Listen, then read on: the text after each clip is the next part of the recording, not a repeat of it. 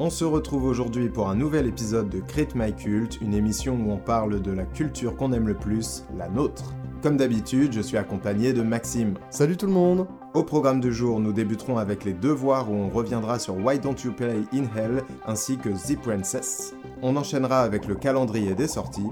Dans le dossier Crit, on vous parlera de la nouvelle série Scott Pilgrim sortie sur Netflix. Comme dans chaque épisode, on prendra le temps de jouer tous ensemble avec le Qui suis-je, le retour également de la capsule sur les derniers primes de la Starac. Dans la culture culte, on reviendra sur la carrière d'Edgar Wright en vous dévoilant notre top commun, et on finira sur quelques recommandations. Encore un beau programme qui nous attend, alors c'est parti, bienvenue dans Crit My Cult.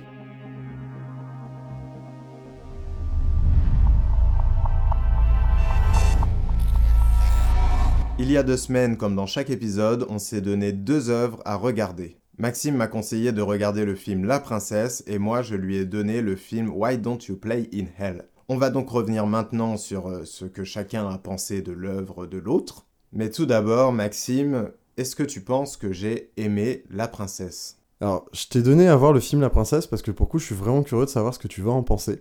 Je t'avoue que j'arrive pas trop à pronostiquer est-ce que tu as été adepte euh, déjà bah, de la photographie du film, qui est quand même assez particulière? Est-ce que tu as accroché au côté très jeu vidéo du film et à son côté assez opératique? Je t'avoue que je sais pas trop. Je pense que tu as quand même pris du plaisir devant les scènes d'action, parce que je pense que les scènes d'action sont indéniablement assez cool, mais je sais pas si tu as accroché au reste du film, parce que si le film a des faiblesses, c'est en dehors de ces scènes d'action. Mais du coup, toi, Benjamin, penses-tu que j'ai aimé Why Don't You Play in Hell de Sonotion. Alors en fait, le truc, c'est que je ne sais pas ce qu'on peut penser de ce film dix ans après sa sortie, parce que bah, moi, voilà, je l'ai découvert au moment où il est sorti, et euh, ça m'a mis une belle tarte. Mais du coup, en le revoyant, je ne sais pas ce qu'on peut en penser aujourd'hui. Après, je pense que tu as quand même kiffé euh, la folie qui s'en dégage et la liberté créatrice. Le fait aussi que le film parle de cinéma, de jeunes cinéastes, etc. Voilà, ce qui peut nous parler, euh, en tout cas moi, ce qui m'a beaucoup parlé euh, à l'époque où je l'ai vu. Et aussi, euh, j'ai peut-être peur d'un truc, c'est que comme ça fait des années que j'en parle, peut-être que les attentes étaient trop grosses par rapport au film en lui-même, donc ça, je sais pas comment t'as pu l'appréhender et qu'est-ce que t'en attendais vraiment avant de le voir. Mais du coup, Maxime, il est l'heure des révélations. Dis-moi un peu ce que t'as pensé de Why Don't You Play in Hell. Bah, faut dire que le film Why Don't You Play in Hell, c'est un film qui est pas facile à recevoir au début, parce que c'est un film bah, qui est assez foutraque, euh, en tout cas dans son introduction, on a un montage quand même qui est très intense, donc du coup c'est vrai qu'on passe les premières 40 minutes à se demander un peu où on est. Mais l'avantage, c'est que une fois, au bout de 40 minutes, qu'on a compris où le film nous embarquait, d'une part déjà on comprend pourquoi cette intro, parce que c'est pas une histoire simple à introduire, en gros, je vais résumer euh, brièvement. Euh, on a d'un côté des jeunes cinéastes qui veulent absolument faire des films coûte que coûte, et à côté du coup, on suit plus ou moins une guerre entre deux gangs de Yakuza. Et du coup, bah, évidemment, d'un côté, on a une guerre de gangs, de l'autre, on a des cinéastes, on se demande un peu où ça va. Pour des besoins que je vais pas nécessairement spoiler, une des teams des Yakuza va avoir la nécessité de faire un film. Donc on comprend du coup que les deux arcs narratifs sont tellement éloignés de base que c'était pas simple de les réunir. Et c'est vrai que le film gagne en limpidité à partir du moment où les deux arcs se réunissent, et gagne aussi en tout, en fait. Il gagne en fun, bien évidemment en action, puis bah, surtout dans le plaisir qu'on peut avoir de le regarder. Donc bah, j'ai beaucoup aimé, surtout que même si son montage un peu compliqué au début euh, peut rebuter, moi tu sais que le montage c'est quelque chose que j'aime beaucoup dans les films, donc bah, en fait j'ai quand même pris mon pied. Mais ça vaut le coup de s'accrocher. Parce qu'une fois que le film décolle, c'est quand même vraiment bien, c'est super drôle, c'est aussi super gore, faut peut-être aussi signifier ça à nos spectateurs. C'est très très très très gore, mais c'est une forme d'horreur qui est très euh, burlesque finalement, parce qu'on est complètement dans une comédie. D'ailleurs, même cet aspect comédie se dévoile à partir des, des 40 premières minutes, parce que c'est vraiment un film qui se dévoile complètement dans sa dernière partie. Alors attention, je vais un peu spoiler, mais en gros, les Yakuza finissent par vouloir tourner un film, donc c'est là que les deux intrigues se réunissent, et le film en question, c'est qu'ils vont vouloir filmer réellement un raid qu'ils vont faire chez l'autre gang des Yakuza. Et le film, finalement, de manière un peu métaphorique, parle des sacrifices qu'on va être prêt à faire pour tourner un film. Parce que le, cinéaste qui est présenté dans le, dans le film, lui, c'est quelqu'un qui a galéré pendant très très longtemps et qui a jamais réussi à faire quelque chose de sa carrière. Donc du coup, quand on lui propose un film, il est prêt à tout. quand on lui propose finalement de faire un film où on va tuer des vrais gens pour de vrai, lui, il est encore complètement dans son fantasme du film. Et c'est vrai que cette partie de fantasme est poussée un peu jusqu'au bout, et là du coup je vais aussi spoiler la fin. À la fin du film, on a un fantasme où il y a l'avant-première du film, et où tout le monde, toute l'équipe du film est là, pas mort, et je trouve ça très intéressant de les avoir présentés avec les bandages correspondant à leurs blessures. Par exemple, quelqu'un qui s'est fait couper le bras, il va avoir le bras comme s'il s'était cassé le bras avec un bandeau. Euh, quelqu'un qui se fait couper la tête, il va avoir un bandage autour du cou comme si on lui avait recollé sa tête. Alors c'est vrai que cette scène est un fantasme dans la diégèse du film, mais moi je l'ai pas pris forcément comme ça. Je l'ai pris comme bah on fait du cinéma et ce film c'est juste du cinéma. Donc bah c'est normal que les personnages reviennent. Et en fait c'est un côté très très méta, très très euh, quatrième degré même presque, où euh, malgré tout ce qui se passe dans le film, faut quand même pas oublier que c'est du cinéma. Et du coup c'est un film bah, qui parle de cinéma, qui parle de ce qu'on est prêt à faire pour faire des films, Surtout que, bon, nous deux, on n'a jamais fait de long métrage jusque-là, mais on sait très bien déjà qu'à l'échelle d'un court métrage, la difficulté que c'est et les sacrifices que ça demande pour, euh, pour tourner un film. Donc, bah déjà, ça m'a parlé vis-à-vis de ça. Et vu que le cinéma est ma passion, ça m'a aussi beaucoup parlé parce que la passion, dans le sens euh, aimer quelque chose jusqu'à en souffrir, est aussi le thème très important du film. Parce que finalement, tous les personnages sont prêts à se sacrifier et à souffrir énormément pour la chose qu'ils aiment que ce soit le Yakuza ennemi pour la fille de l'autre Yakuza, euh, le patron Yakuza pour sa fille, euh, le héros pour son film, et euh, c'est là où le film m'a beaucoup parlé. Et vous inquiétez pas, même si je vous ai spoilé, ça n'empêche pas d'apprécier le film. Parce que le film ne tient pas dans ses rebondissements narratifs et dans ses surprises narratives, bien au contraire, il tient sur sa manière de mettre en place les choses, de les montrer et de les, de les mettre en scène. Et le film est quand même avant tout très très drôle. Faut être évidemment sensible à l'humour trash, parce que bah encore une fois c'est très drôle et très gore. Mais moi j'ai beaucoup aimé et bah je vous le conseille. Donc pour ceux qui ont canal bah foncez dessus. C'est quand même du très très bon cinéma japonais Merci Maxime pour ces retours, pour que je puisse en toucher un petit mot aussi euh, sur le film. En fait, moi, c'est un film que j'ai découvert du coup en 2013 et euh, je pense que c'est le premier film qui parle de cinéma qui m'a vraiment réellement touché, où je me suis senti concerné en fait, où j'avais l'impression que ce film qui parle de cinéma, il parle aux petits amateurs comme moi. Pour continuer dans le spoil, euh, à la fin, en fait, tous les personnages sont morts à part le réalisateur. Ce fantasme de l'avant-première ajoute une petite pointe de poésie. Et euh, quand on a regardé plusieurs films de Sonotion, c'est ça qui ressort beaucoup. C'est que Sonotion, c'est un mec qui aime rire, qui aime faire des délires complets, mais il y a toujours un peu de poésie. Ça vient dans une petite scène comme ça, par-ci par-là, mais il va toujours te mettre une pointe de poésie.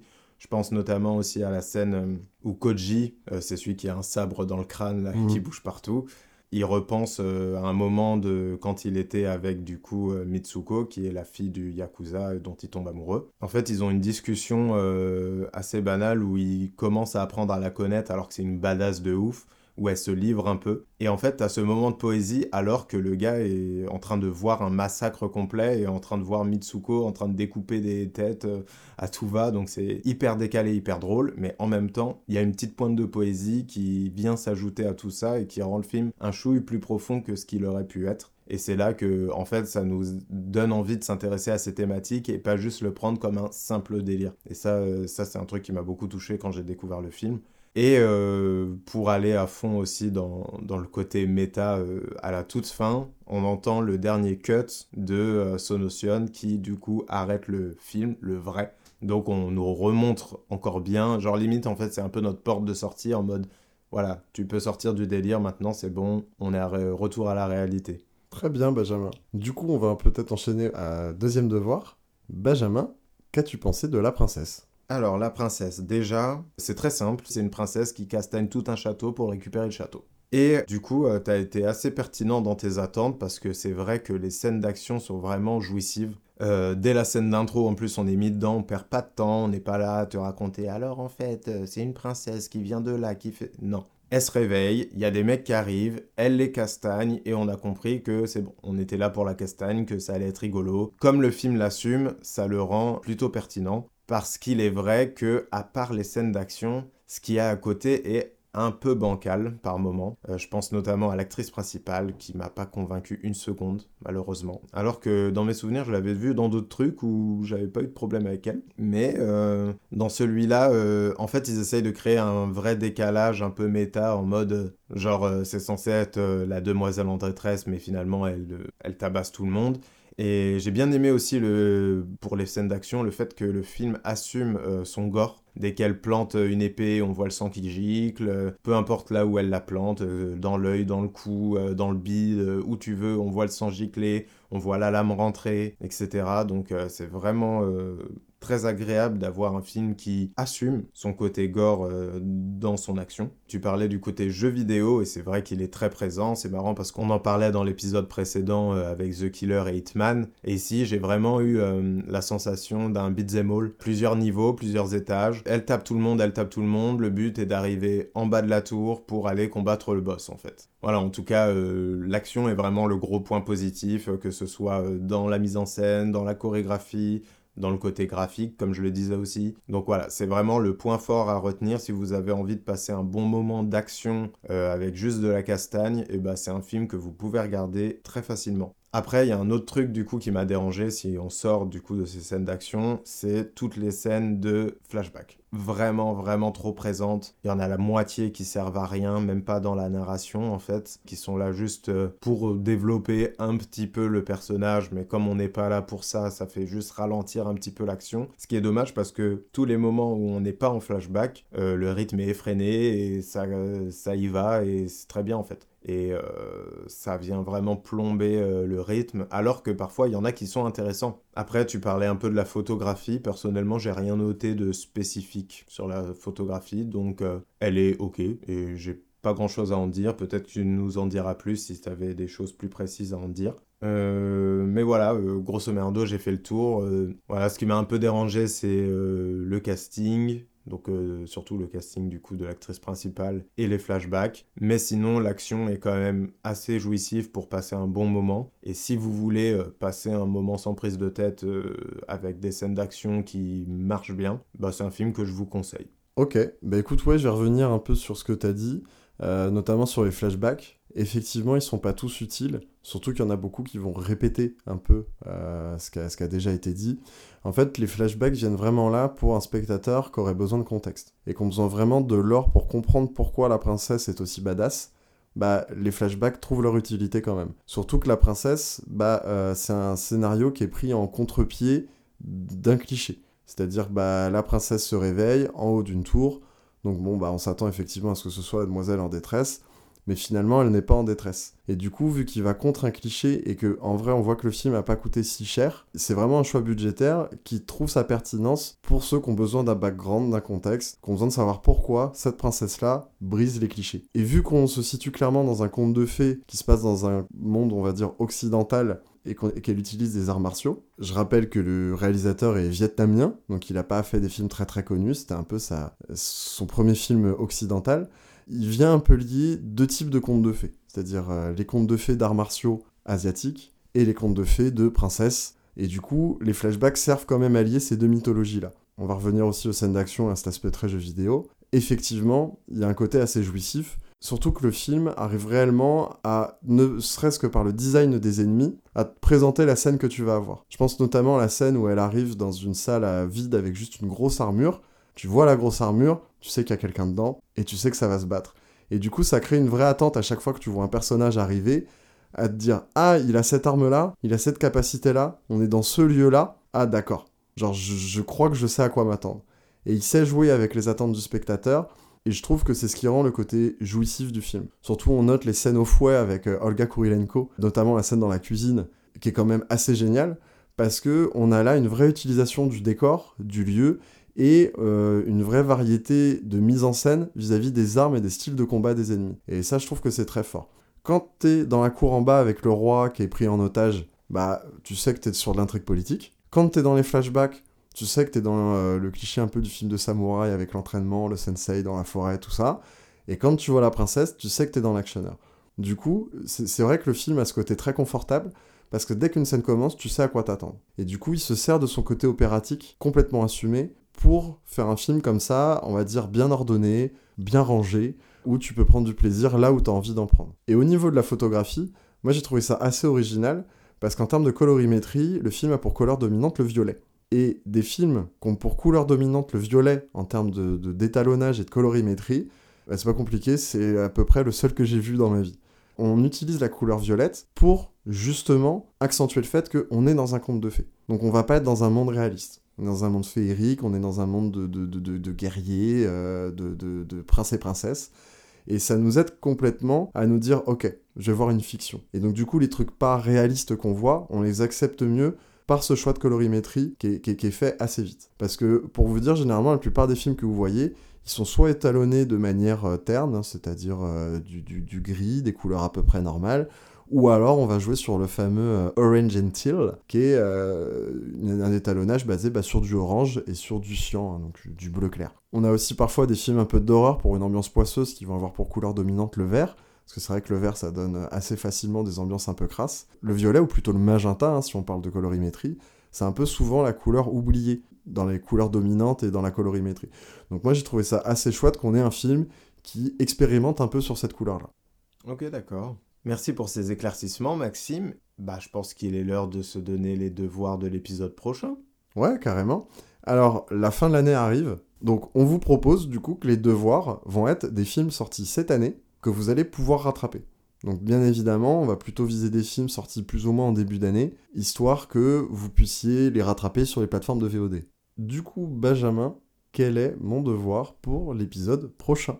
Eh bien, vu qu'on va bientôt découvrir euh, son second film qui est Dream Scenario, je te propose de découvrir le premier film de Christopher Borgli qui est Sick of Myself et qui est sorti aussi cette année chez nous. Et bah ça tombe bien, parce qu'en plus j'avais très envie de le voir. Bah merci beaucoup, je te dirai ce que j'en ai pensé euh, l'épisode prochain. Et de mon côté, Benjamin, on va rester dans l'actionneur bien bourrin et bien débile, et tu vas regarder Sisu de l'or et du sang. Ok, très bien. Moi aussi, je devais le rattraper, quoi qu'il en coûte, donc avec plaisir, Maxime. Et maintenant qu'on en a fini avec les devoirs, on va pouvoir passer au calendrier des sorties. À l'arrivée de Noël, beaucoup de sorties nous attendent. Le 1er décembre, on a eu l'album de Isha et Limsa, Bitume Caviar Volume 1. Le 6 décembre au cinéma, nous aurons Soudain Seul, mais aussi Bâtiment 5 de Lajli. Une petite sortie jeu vidéo le 7 décembre avec Avatar Frontier of Pandora. Une petite sortie aussi au cinéma le 7 décembre, c'est Godzilla Minus One que vous pourrez voir durant deux jours dans les cinémas pâtés en 4D. Le 8 décembre, nous aurons le retour de Nicki Minaj avec Pink Friday 2. Sur les plateformes, le même jour, on aura Le Monde après nous sur Netflix, mais aussi un stupéfiant Noël sur Prime Video. Le 9 décembre, nous aurons le final de la trilogie des épisodes de Doctor Who pour les 60 ans. Le 13 décembre, une ribambelle de sorties avec les trois mousquetaires Milady, Wonka, Rue des Dames, Winter Break, ainsi que Past Lives. Et pour finir, sur Netflix, le 14 décembre, nous aurons la dernière partie de la saison 6 de The Crown, mais aussi le 15 décembre, Chicken Run, la menace Nuggets. Dans cet épisode, le dossier Crit sera consacré à la nouvelle série Scott Pilgrim qui est disponible sur Netflix. Brian Lee O'Malley, qui est l'auteur de la BD, est ici le créateur de la série. On y retrouve donc ces designs si singuliers. Pour la série, ils ont réussi à récupérer tout le casting original, que ce soit dans la VO ou dans la VF, donc on pourra y retrouver Michael Serra, Marie-Elisabeth Winstead, Chris Evans, Brie Larson ou encore Audrey Plaza. Et pour le casting VF, on retrouve Hervé Groul, Ygritte Donadieu, Alexis Thomasian ou encore Emmanuel Garigeau. On tient à vous prévenir dès maintenant, on va beaucoup spoiler la série pour pouvoir parler des différentes adaptations, donc soyez prévenus, on va spoiler, mais sachez que globalement on a bien kiffé la série et on vous la conseille. Maintenant, on va y aller, mais Maxime, petite remise en contexte. Alors, Scott Pilgrim de base, c'est un comic book canadien qui a été adapté par la suite par Edgar Wright en film. Et là maintenant, on a un peu la troisième adaptation de l'histoire de Scott Pilgrim et de Ramona Flowers avec une série d'animation.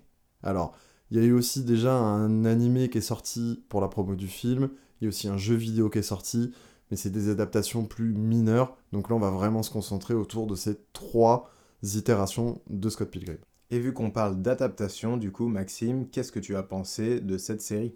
Bah, alors, j'ai trouvé ça assez marrant la manière dont ça a réadapté l'histoire qu'on connaît finalement, parce que la série c'est à la fois un reboot, à la fois une suite, mais aussi à la fois un what if. Donc, euh, what if, hein, c'est un et si tout simplement. Et là, pour le coup, c'est et si Scott s'était fait battre dès l'affrontement du premier ex de Ramona. Donc pour remettre un peu en contexte l'histoire que raconte Scott Pilgrim, c'est Scott Pilgrim, donc un jeune ado un peu feignant et très geek, qui va tomber amoureux d'une fille qui s'appelle Ramona Flowers. Petit problème, ou plutôt sept gros problèmes, Ramona a sept ex maléfiques que Scott Pilgrim va devoir affronter pour pouvoir sortir avec Ramona. Là, la série commence en zone de confort complète, dans la mesure où elle commence comme la BD et comme le film, sauf qu'au moment de l'affrontement du premier ex qui s'appelle Matthew Patel, Scott perd le combat et disparaît, tout simplement. Et du coup, c'est l'occasion pour la série de se concentrer sur Ramona, qui va chercher à retrouver Scott. Donc du coup, on va revoir un peu tous les personnages qui font le film et la BD, mais de manière complètement différente, vu que bah là, on n'a pas les affrontements entre Scott et les ex. Et je trouve ça assez malin, parce que la série va prendre en compte des éléments de la BD qui n'ont pas été repris dans le film, mais aussi des éléments de choix d'adaptation qu'on n'a que dans le film. Du coup, on a une troisième itération qui prend des éléments bah, des deux précédentes itérations. Donc du coup, ça permet un peu de lier les trois œuvres. Et justement, là, on va un peu plus se concentrer du coup sur la série en elle-même. On reviendra euh, si besoin sur euh, le film et sur la BD. Mais du coup, Benjamin, toi, t'en as pensé quoi finalement de la série et surtout de ce qu'elle raconte et de la manière dont elle reprend cette histoire et ses personnages? Bah moi j'ai vraiment adoré dans le sens où euh, du coup ça nous permet de nous concentrer sur le personnage de Ramona Flowers. Parce qu'il faut le dire, dans le film, Ramona est un peu froide et donc c'est difficile pour nous de s'attacher vraiment à son personnage. Dans le film, Ramona est plus là comme un enjeu, un enjeu scénaristique finalement. Alors que ici, ça nous permet de prendre le temps de la connaître, de voir comment elle réagit face à ses ex-petits amis, parce que c'est elle qui va devoir les affronter. Et ce qui est malin dans cette série, c'est qu'elle ne va pas simplement les affronter, mais elle va plutôt essayer d'arranger la fin des histoires qu'elle a eues avec chacun d'eux on découvre euh, par le biais de quelques flashbacks que la fin de ces histoires avec ses ex se sont généralement mal terminées, pas forcément euh, de manière dramatique ou tragique, mais tout simplement où elle pouvait fuir. Et là, ça lui permet à elle de revenir, parler de tout ça avec ses différents ex pour qu'ils puissent comprendre pourquoi elle a agi comme ça et que elle aussi puisse comprendre pourquoi eux ont réagi de cette manière également euh, à cette rupture. Et tous ces éléments font que bah, on s'attache beaucoup plus à Ramona. Laisser Ramona telle qu'on la connaît dans le film aurait été contre-productif par rapport à la série, car finalement, elle n'était pas très attachante, parce que ce n'était pas le propos. Donc voilà, le premier élément qui m'a vraiment plu, c'est de pouvoir pleinement aimer ce personnage de Ramona Flowers. Bah, en plus de ça, ce côté froid, c'était vraiment un ajout d'Edgar Wright sur le film. Là, on a un personnage qui est plus proche de la Ramona de la BD, qui est même complètement la Ramona de la BD. Et ce que j'ai bien aimé euh, dans ce choix de se concentrer sur Ramona, c'est que ça permet aussi de parler d'autres choses. C'est-à-dire que la BD et le film se concentraient beaucoup plus sur Scott Pilgrim et sur la manière dont, quand on rencontre quelqu'un, on peut gérer bah, la relation vis-à-vis de son passé, vis-à-vis de ce qu'elle était avant qu'on la rencontre. Là, vu qu'on se concentre sur Ramona, la série, en fait, c'est vraiment une série qui parle du deuil amoureux. C'est-à-dire que on se rencontre, on s'aime, au bout d'un moment, bah, il y a des choses qui font qu'on bah, se sépare. Et vu qu'il y a cet ex, on peut explorer différentes histoires de rupture, donc différentes raisons de rupture. Et du coup, ça permet vraiment d'aborder tout un éventail de personnages et de relations qui nous permettent vraiment de parler de ça, de comment on fait le deuil d'une relation, comment on fait le deuil de quelqu'un avec qui on a partagé des, moments, avec qui on a des bons souvenirs, sans forcément bah, gâcher ses souvenirs et sans forcément devenir ennemi après avoir été amant. Et ça, moi, c'est ce qui m'a particulièrement plu là-dedans c'est que du coup on n'est pas sur une simple redite de ce qu'avaient fait les précédentes itérations. Parce que dans la BD, vu que c'est une BD, on peut se concentrer sur pas mal d'arcs narratifs et plein de choses. Le film avait quand même choisi de vraiment recentrer autour de bah, Scott et comment il va arriver à accueillir une Ramona qui a, un, passé. Parce que je sais que dans la BD, on parle aussi du passé de Scott. Dans le film, on parle pas du passé de Scott. Donc c'est bon, Scott, on l'a exploré pendant deux œuvres, c'est un personnage qu'on connaît finalement. Là, on peut se concentrer sur le vrai personnage central de ces trois œuvres, qui est Ramona Flowers. Oui, complètement. Et puis comme tu le dis, ça amène vraiment euh, un parcours complètement différent. Là où ses ex étaient justement maléfiques dans les deux premières itérations, ici, on les caractérise pas comme maléfiques. Au contraire, on va justement essayer de comprendre pourquoi ils ont créé cette fameuse ligue et euh, comment un peu les ramener à la réalité en quelque sorte, c'est-à-dire bah, reprendre sa vie sans être obsédé par Ramona. Et donc dans la série, finalement, on découvre euh, un lot de personnages assez amusants et assez touchants pour certains, qui permettent en fait à Ramona de pouvoir se construire en comprenant qu'est-ce qu'il n'allait pas dans telle ou telle relation et mieux préparer euh, la relation qu'elle va avoir avec Scott Pilgrim finalement. Bah, en fait, c'est ça, c'est que là où les deux premières offres parlaient un peu de toxicité et de toutes ces toxicités qu'on peut apporter à l'autre, plus ou moins involontairement, et même plus ou moins volontairement aussi dans certains personnages, cette nouvelle itération un peu le revers de la médaille, mais c'est le côté positif. Dire qu'on a eu déjà deux offres finalement pour se concentrer sur euh, tout ce qui était négatif, bah là on va se concentrer sur le positif. C'est justement là où moi je peux avoir une petite critique à faire sur euh, le, la série, c'est que du coup le propos en devient plus lisse, vu qu'on parle que de choses positives. Et c'est vrai que du coup, là, on est complètement dans un animé qui est beaucoup plus centré bah, euh, sur la comédie, sur des personnages positifs. Donc je trouve ça chouette d'explorer d'autres facettes de ces personnages-là, après, là où ça peut me gêner, c'est notamment concernant le personnage de Gideon Graves, qui était quand même pas du tout un mec bien dans la BD comme dans le film, et qui est quand même le chef de la Ligue des Ex-Maléfiques. Et là, il devient un peu trop cool. Donc c'est vrai que d'une part, c'est pas gênant parce que bah, on se situe un peu dans un troisième univers, et donc dans celui-là, bah, on est dans un univers où Gideon bah, est plus si toxique. Et du coup, je trouve que c'est quand même un peu gênant de rendre ça euh, aussi lisse et aussi joyeux finalement. Ouais, je peux comprendre, mais après, je trouve que c'est vraiment une nouvelle adaptation. C'est, on parle d'une autre histoire et du coup, Gideon est peut-être un autre personnage, parce qu'on parle pas tant que ça finalement de son passé. En plus de ça, je trouve qu'il fait partie un petit peu de la surprise de cette nouvelle adaptation, dans le sens où même lui est mis à mal dès le début, c'est-à-dire qu'il va y avoir un combat qu'il va avoir avec Matthew Patel et il va perdre tout son empire et Matthew Patel va être un peu finalement le Gideon de cette adaptation-là. Du coup, alors que Gideon, lui, redevient un petit loser et il va retrouver son pote euh, Lucas Lee aussi à un moment donné.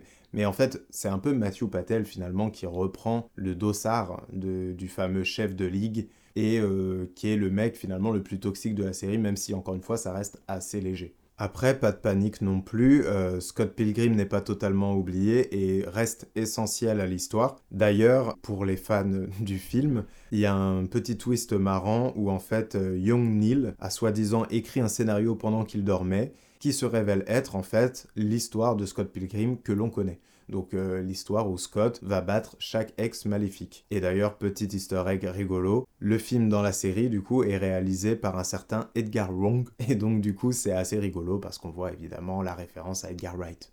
Et puis le jeu de mots, hein, du coup, right et wrong, euh, un peu évident, mais qui fonctionne très bien parce que du coup, ben, pareil, ce Edgar Wrong fait partie aussi des seuls personnages réellement euh, toxiques de la série. Et c'est marrant que bah, finalement, euh, les personnages réellement toxiques, c'est des personnages qui sont un peu bah, en dehors des, personnages de base finalement. On disait du coup que c'était un peu un reboot et un what if, mais on vous a dit aussi que c'était une suite. Et en fait, là où c'est très malin, c'est que dans le twist final, on se rend compte que euh, Scott a voyagé dans le futur, donc du coup, on est vraiment sur un espèce de ligne alternative. C'est-à-dire que bah il y a une première euh, ligne temporelle où l'histoire s'est déroulée comme elle devait se dérouler, donc comme dans la BD, comme dans le film à peu près, mais que grâce à un voyage dans le temps, on peut réécrire l'histoire. Et du coup, c'est un twist qui est excellent parce qu'il permet de reconnecter toutes les œuvres entre elles.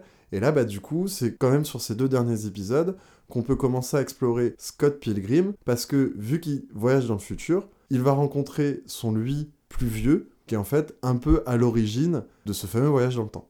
Et en fait, du coup, ce personnage de Scott du futur a beaucoup de regrets parce qu'en fait, il n'est plus avec Ramona Flowers. Il veut empêcher son lui du passé de sortir avec Ramona Flowers pour s'empêcher cette souffrance qu'il subit depuis, on imagine, quelque temps déjà. C'est pour ça que c'est lui finalement qui a kidnappé euh, le Scott Pilgrim du présent que nous on connaît. Et du coup, à la toute fin, on se retrouve avec le vieux vieux Scott Pilgrim. Even Older Scott.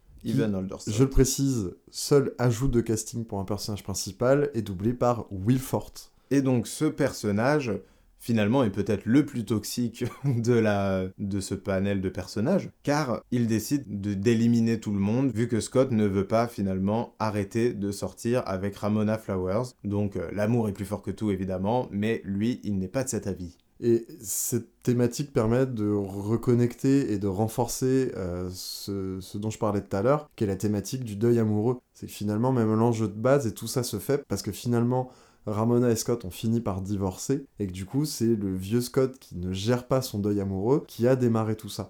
Et c'est vrai que du coup, à travers l'évolution de tous les personnages, tu parlais tout à l'heure de Gideon qui a retrouvé Lucas Lee, bah on a aussi ce côté du bah après un deuil amoureux, on revient un peu gamin, on fait, des bêtises, euh, ils font du paintball dans l'appart et du skate dans l'appart hein, de mémoire. Et du coup, tout le monde a un peu sa manière de gérer le deuil amoureux, donc positive, négative. Et euh, c'est vrai que finalement, on parlait de la toxicité des personnages, bah finalement le personnage le plus toxique, c'est Vieux Scott, sauf qu'il est toxique vis-à-vis de lui-même. Et c'est là que c'est très intéressant, la manière dont la série euh, reprend les thématiques de l'univers Scott Pilgrim pour en refaire autre chose et raconter autre chose, c'est justement avec cette conclusion euh, sur le voyage dans le temps, sur le vieux Scott. Et donc du coup la série se termine avec un affrontement de Even Older Scott, hein, donc euh, Scott encore plus vieux, face à tous les autres personnages de la série. Et du coup le film s'appelait Scott Pilgrim vs. The World, qui est aussi le titre du, deuxième bouquin. Et du coup le dernier épisode se termine par un épisode qui s'appelle The World vs. Scott, Scott Pilgrim. Et du coup on a le droit à un affrontement final euh, et un vrai climax. Et c'est vrai quand on a autant de personnages et autant d'arcs narratifs, j'ai trouvé ça très fort de pouvoir tous les conclure autour de leur thématique commune finalement. Et du coup, je vais en profiter pour enchaîner sur un des aspects très importants des trois œuvres, c'est la manière dont on va essayer de lier des codes narratifs visuels et du comic book et du jeu vidéo et du cinéma, et aussi bah, de l'animation, et notamment animation japonaise. Hein, la série a été animée par euh, une équipe japonaise. Donc là, on a vraiment un peu ces quatre médias-là qui se fusionnent en un seul pour raconter des choses avec chacun ses codes qui s'ajoutent à un moment où c'est toujours pertinent. Et ça, pour le coup, les trois œuvres partagent complètement cette pertinence dans la manière de lier les codes visuels de ces quatre médias-là. Et c'est marrant parce qu'on parlait encore de jeux vidéo tout à l'heure euh, par le biais de La Princesse. Mais là encore, évidemment, euh, Scott Pilgrim prend des codes du jeu vidéo avec plein de détails, évidemment. Euh, la vie supplémentaire ou encore euh, les combats en versus fighting. Je crois qu'il y a aussi euh, un peu de combat beat'em all. On en parlait tout à l'heure et là c'est encore très présent, comme dans toutes les adaptations d'ailleurs, que ce soit dans la BD, dans le film et maintenant dans la série. Donc ça c'est un aspect visuel qu'a toujours assumé euh, Scott Pilgrim parmi tant d'autres parce que du coup il faut aussi faire l'effort d'adapter des cases de BD en animation. Et c'est d'autant plus intéressant que, particulièrement aujourd'hui, depuis Final Fantasy VII, on, va aimer dans les jeux vidéo quand les jeux vidéo reprennent des codes purement cinématographiques. Donc avec des vraies cinématiques, avec des plans de cinéma finalement. Hein. Je pense à Final Fantasy, à Metal Gear Solid ou à bah, la plupart des AAA qui sortent aujourd'hui.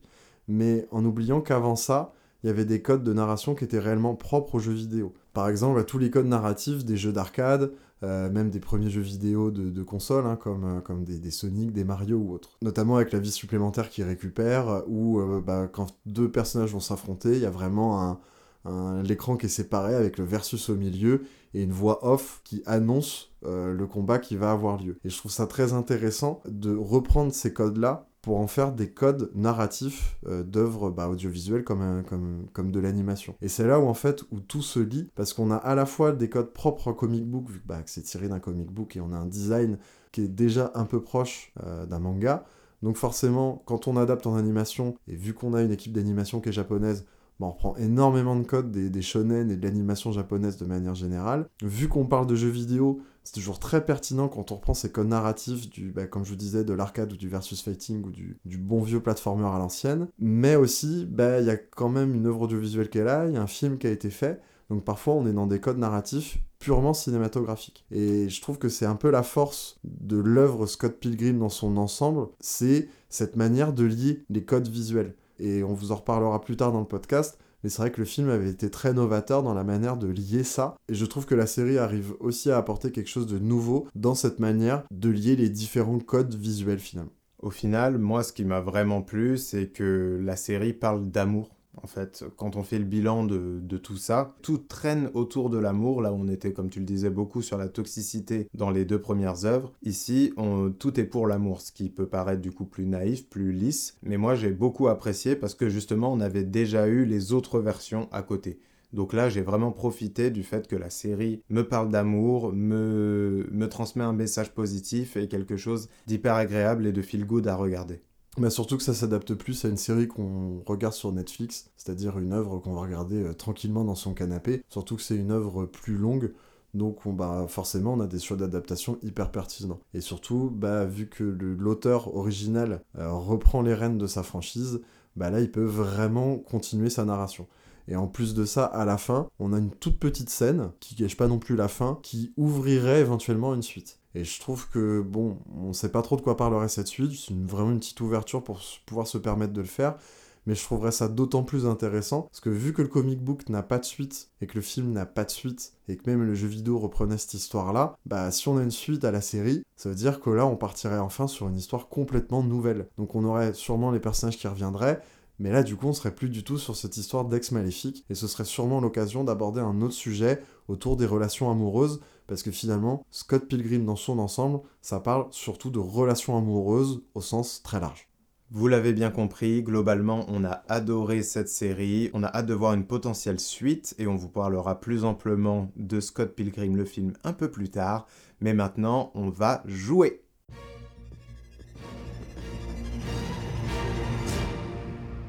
Pour le jeu du jour, on va se lancer sur un qui est. Normalement, vous connaissez bien les règles, c'est facile. Je vais penser à une personnalité ou un personnage, et Maxime va devoir me poser des questions pour déterminer quel est ce personnage. Eh bah écoute, euh, je te propose de commencer à poser des questions. Petite précision, on s'est posé quand même une contrainte, pas de cinéma, Ouais. et pas de série télé non plus d'ailleurs. Exactement. Alors, Benjamin, est-ce que c'est quelqu'un de fictif? Non. Euh, Est-ce que c'est quelqu'un qui est dans la musique?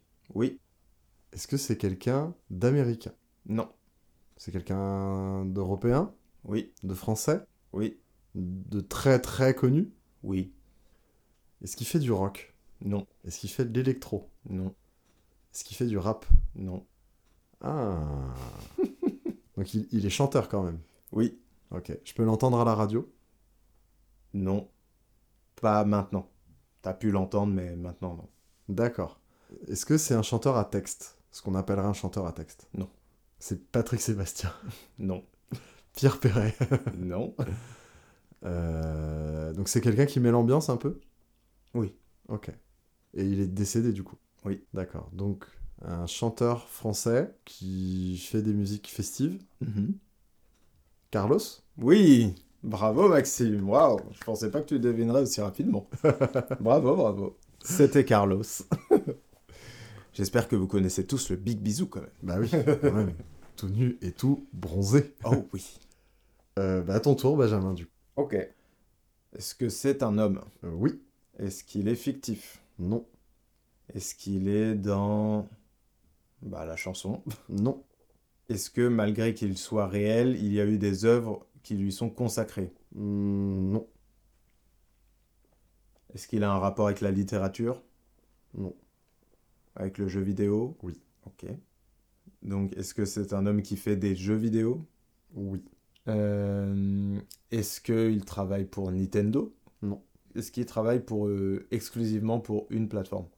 Par le passé. Ok. Est-ce qu'il s'agit de Kojima? Bien sûr, Benjamin. Oui Je savais Yes. qu'avec le par le passé. euh, Non, en vrai, euh, bah, Kojima, c'est compliqué parce que euh, ces Death Stranding sont sortis que sur PS5, Mm. enfin sur PlayStation. Euh, il prépare, on attend toujours des nouvelles, mais il prépare un jeu exclusivement Xbox, un jeu d'horreur. Ah, moi, je parlais de son exclusivité Konami. À Konami. Bah oui, Ah avec oui. tout le drama qu'a suivi. euh. Ah ouais, non, moi je parlais du coup des plateformes euh, consoles, euh, PC, tout ça. c'est- pour ça. Donc, C'est pas grave, en attendant, j'ai- trouvé, donc ça, ça va. Tu peux y aller. Alors, bon, bah, les questions classiques. Hein. Est-ce que c'est quelqu'un de fictif? Oui, Donc, euh, qui est pas issu du cinéma, du coup? Non, Ok. Et c'est quelqu'un qu'on n'a pas pu voir au cinéma non plus? Non. musique. Musique? Non, Bande dessinée. Non, Euh, une légende? Non. Hmm, Donc, pas musique? Non. Ah, jeu vidéo? Non. Ah non, j'ai déjà dit. Su. Su. Ah, quand même. Su. Oui. Mais c'est pas son média d'origine, le jeu vidéo? Non. Et son média d'origine, du coup, c'est ni de la BD. Non. Ah, c'est de la littérature. Oui. Donc c'est un personnage fictif littéraire. Oui. Qui a pu être adapté en jeu vidéo. Oui. Mais pas adapté au cinéma ni en série. Non. Hmm. Donc c'est pas. euh, je pensais à. Au héros de The Witcher, mais du coup ça doit pas être ça. Non. Vu qu'il a été maintenant adapté en, en série. Absolument. Donc je cherche un personnage littéraire, hein, on est d'accord. Oui. Français? Non. Européen? Oui. Britannique? Oui. Donc certainement pas Arthur ou Robin des Bois? Non. Pas Sherlock non plus? Non. Qu'est-ce qu'on a comme personnage britannique issu de la littérature Harry Potter. Non. Est-ce que c'est un personnage d'Harry Potter, Oui. mais qu'on n'a pas vu dans les films Oui. Peeves. Oui. Bravo Maxime. C'est bien. Hé hé hé, je suis Peeves Potter et tu n'es pas prêt de m'oublier. Incroyable. Euh, cette, euh, ce niveau de plateforme absolument horrible. Ah ouais, ouais. ouais. Sauter sur les bibliothèques là. ouais. On n'en peut plus. À toi, Benjamin, du coup. Alors, est-ce que c'est fictif? Non. Est-ce que c'est un homme? Oui. Est-ce que c'est un homme âgé? Non. Est-ce qu'il est en vie? Non. D'accord. Est-ce qu'il fait de la musique? Mais il en faisait, du coup. Est-ce qu'il fait partie du club des 27 Non. Des 33 Donc il est mort jeune. Pas non. D'accord. Donc euh, tu me disais juste qu'il était pas vieux parce qu'il n'était pas en vie. Il est pas mort vieux non plus. D'accord, ok. Euh, il est mort dans les années 2000 Non. Dans les années 90 Ouais. Est-ce qu'il fait du rock Ouais. Ok. Est-ce que c'est Jim Morrison? Non. Parce qu'il fait partie du club des 27. Ouais. Est-ce qu'il fait partie d'un groupe culte? Oui. Alors là, ouvre ton cerveau, mon vieux. Je suis nul en rock, putain. Y a plus de rock. Le rock est mort eh oui, le rock est mort, putain. Putain, Jim Morrison, c'était qui l'autre? Johnny Cash. Non. Quel rapport entre Morrison et Cash? Non, c'était pas l'autre auquel je pensais, Ok. mais du coup, j'ai Johnny Cash qui m'est venu, donc je l'ai dit. Puis il est mort vieux, Johnny Cash. Oh, J'en ai aucune idée, gros. là, là, tu es sur un terrain que je ne connais pas, donc euh, je suis... Oh, t'inquiète pas. Je sais que tu peux trouver. Jimi Hendrix. Non. Bah non, club des 27 euh, aussi. Ah ouais? Ouais. Ah, je savais pas. Il a eu une carrière solo? Oui, mais clairement pas reconnu pour sa carrière solo. Ah. Swing Je sors ma carte. Freddie Mercury. Non Il a gagné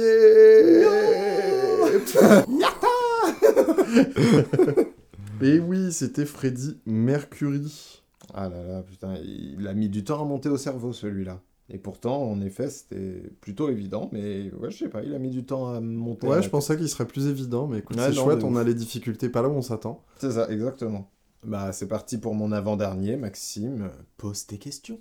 Est-ce que il est fictif? Non. Homme ou femme? Non, euh, est-ce que c'est un homme? Oui. C'est un homme réel. Est-il Oui. encore vivant? Oui. Euh, Est-ce qu'il produit encore des choses? Oui. Euh, Dans la musique? Non. Enfin, un peu. Ok. Est-ce que c'est un YouTuber? Oui. Est-ce que c'est Feldup? Non. Il fait un peu de musique, mais c'est pas son. C'est YouTube avant tout. Oui. Il fait partie du YouTube Game côté jeux vidéo? Non. Côté euh, vulgarisation? Au sens très large.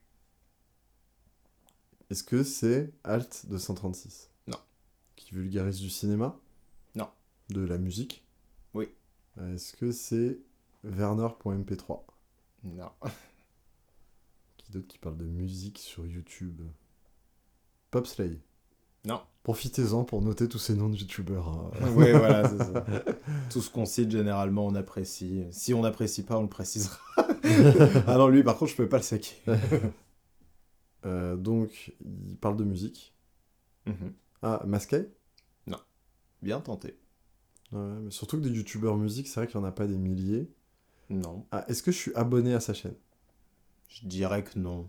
Est-ce qu'il vulgarise que de la musique ou est-ce que c'est un sujet parmi tant d'autres qu'il peut aborder Principalement de la musique. Mais ça lui arrive de- d'aborder d'autres sujets. Alors je pense pas que c'est lui, mais j'élimine Seb Lafrite. C'est lui. Ah J'ai bien fait de tenter. Eh oui, oui, oui, oui. Il, faut, il fallait tenter, Maxime. Je pensais pas que t'allais direct partir sur YouTube. C'était un peu mon cheat code, tu vois. En fait, pour moi, à partir du moment où tu devinais YouTube, c'était mort. Ouais.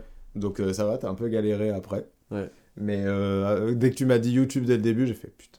Bon. Ouais, bah en fait, j'ai pensé à Feldup. Vu qu'il sort Ouais, ses ouais, bah albums oui. et que maintenant, même Al 236. euh, D'ailleurs, j'avais commencé à écouter son album, FL c'est hyper intéressant. Je te conseille de d'y jeter une oreille. Je pense que ça peut t'intéresser en vrai. Ouais, ouais, ça me, ouais, ça me tente bien. J'aime bien l'univers euh, de ce qu'il fait, donc Mm. je suis prêt à écouter ce qu'il fait en musique. Ouais, non, mais je pense que ça peut t'intéresser. Eh bien, c'est parti, Benjamin. Fictif? Oui. Oui, évidemment. Jeux vidéo? Oui. Euh, homme?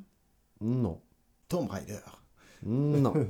Est-ce qu'elle est euh, la protagoniste principale de son œuvre?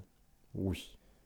Est-ce que euh, elle porte le nom de son œuvre? Non. Est-ce que c'est un jeu sorti dans les années 2000 Ouais.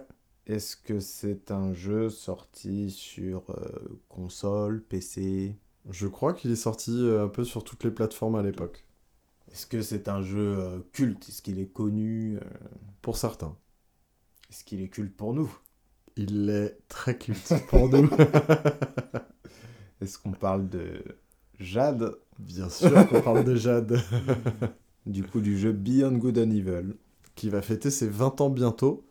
Et je pense que ce Ouais. sera l'occasion de faire un dossier culte sur le jeu. Absolument. Et d'ailleurs, il y aura une ressortie du jeu en 4K.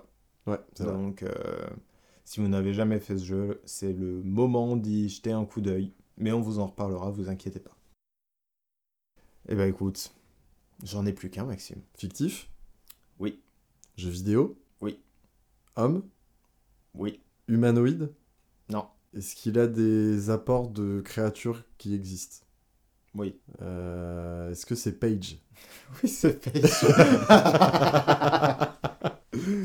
Donc Page, issu du jeu Beyond Beyond Good and Evil, qui d'ailleurs fêtera ses 20 ans. ah mince, je crois que j'ai une impression déjà vue, J'ai Maxime. l'impression de déjà vu. J'en j'en étais persuadé avant qu'on commence que on taperait tous les deux dans du Beyond Good and Evil. Oui, D'une manière ou d'une autre. C'était assez, euh, assez évident. Voilà, c'est les deux personnages principaux du jeu. euh, et encore une fois, allez y jouer. Eh bien Benjamin, on va... On est parti pour mon dernier. Ok. Personnage fictif? Non, Non. Est-ce qu'il est dans la musique? Il en fait. Ok. C'est son activité principale? Non, pas du tout. Pas du tout. Est-ce qu'il fait euh, du jeu vidéo? Non, Est-ce qu'il a un rapport avec YouTube?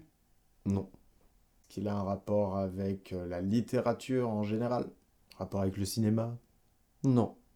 Donc il fait de la musique, c'est pas son activité principale et il fait là les autres trucs. Son activité principale est une activité culturelle, enfin artistique. Pas forcément. Alors, il a une activité... euh, Il a d'autres activités artistiques, Ouais, mais il n'est pas connu pour une activité artistique.